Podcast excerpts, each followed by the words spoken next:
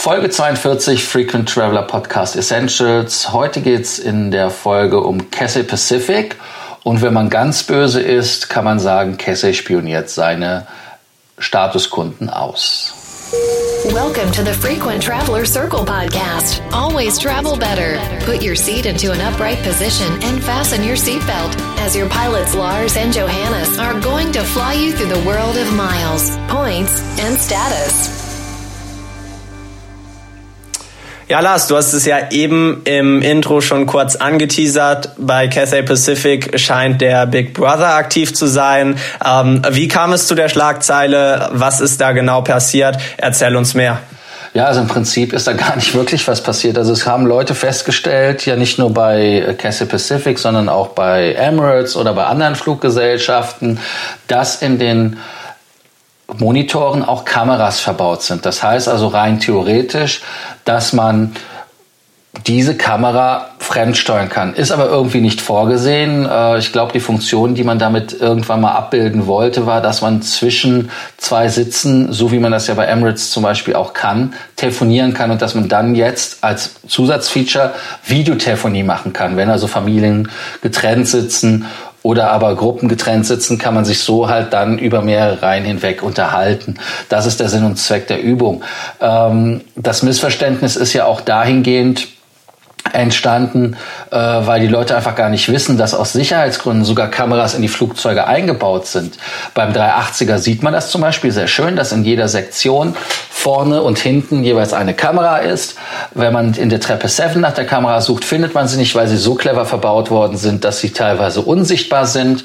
Diese Kameras dienen einfach dazu, dass die Crews während der Start und der Landung, wenn sie nicht in die Kabine reinschauen können, trotzdem sehen, ob alle Passagiere sicher sitzen, damit man halt der Pflicht nachkommen kann, zu sagen, dass wir alles getan haben, was die äh, Sicherheit angeht. Jetzt zum Thema Cathay Pacific spielen nicht die Kunden aus. Ist das auch noch so, dass natürlich der ähm, das Cathay Pacific die ganzen ja die Reise Gewohnheiten trägt. Das heißt nichts anderes, als dass man einfach bei seinen First-Class-Kunden die Gewohnheiten aufschreibt. Äh, Emirates hat das bei mir auch gemacht. Emirates hat da zum Beispiel drin stehen, dass ich sehr gerne Mineralwasser trinke und deshalb ähm, stellen die an meinem Sitz mehrere Flaschen Mineralwasser schon hin, bevor ich mich hinsetze, wenn die das Flugzeug präparieren für den nächsten Flug. Was meiner Meinung nach nichts mit Spionage zu tun hat. Und äh, es geht hier auch bei der Cassie einfach darum, dass man den Leuten ein wesentlich besseres Flugerlebnis geben möchte. Auch die ganzen Horn-Circle-Kunden der Lufthansa, aber auch der Swiss haben diese Clip-Mitteilungen, wie sie einfach heißen, wo einfach die Gewohnheiten getrackt werden. Weil ich sag mal so, wenn man irgendwo herkommt, äh, aus der großen weiten Welt, fliegt nach Zürich, ähm, ist es doch hübsch, wenn die Crew einem schon die Zürcher Zeitung, weil das die bevorzugte Zeitung äh, des Passagiers ist, einfach bringt. Oder fragt, darf es heute wieder der und der Wein sein? Dass man also wirklich dafür sorgt, dass die Sachen dann am Platz sind und damit die Reise auch wirklich komfortabel ist. Ähm, Johannes, findest du das verwerflich? Absolut nicht. Also meiner Meinung nach ist das was, das sieht man ja in der ganzen Hospitality-Industrie überall, dass es einfach darum geht, äh, dem Kunden das Erlebnis zu personalisieren, angenehmer zu machen. Und da gehört natürlich auch dazu, dass man weiß, was die Präferenzen sind.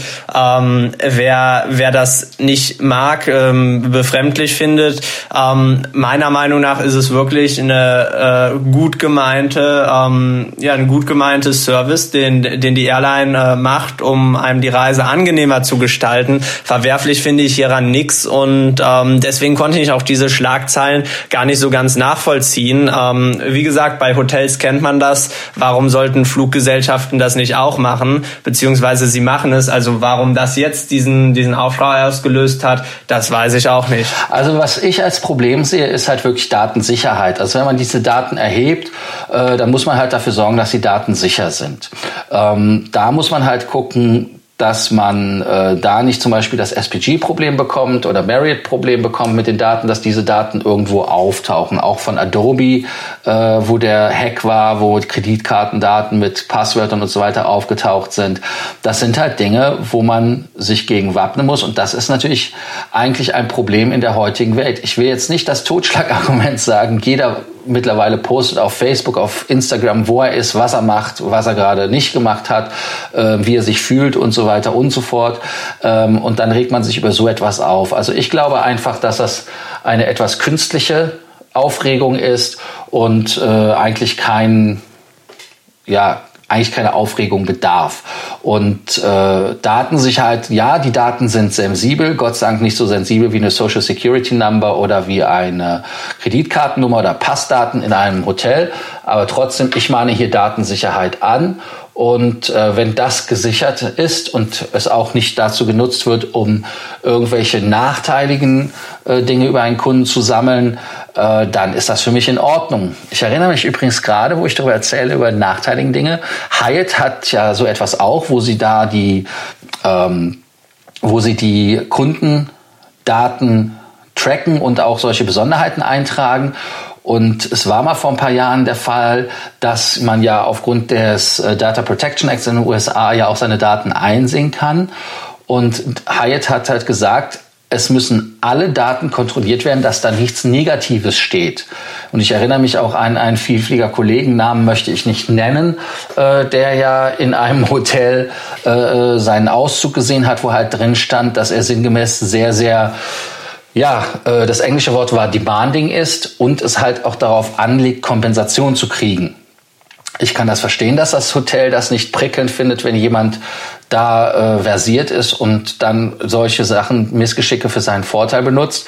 Aber so etwas zu schreiben, finde ich halt auch schlecht und deshalb, wie gesagt, ganz wichtig, keine negativen Sachen, weil ja auch ganz einfach die Haltung gegenüber einem Passagier, wenn da schon etwas Negatives steht, stellen wir uns das einfach mal vor. Ihr bekommt eine Liste, auf der Liste steht, ähm, der und der Herr ist, ich sage jetzt mal auf gut Deutsch, ein Idiot.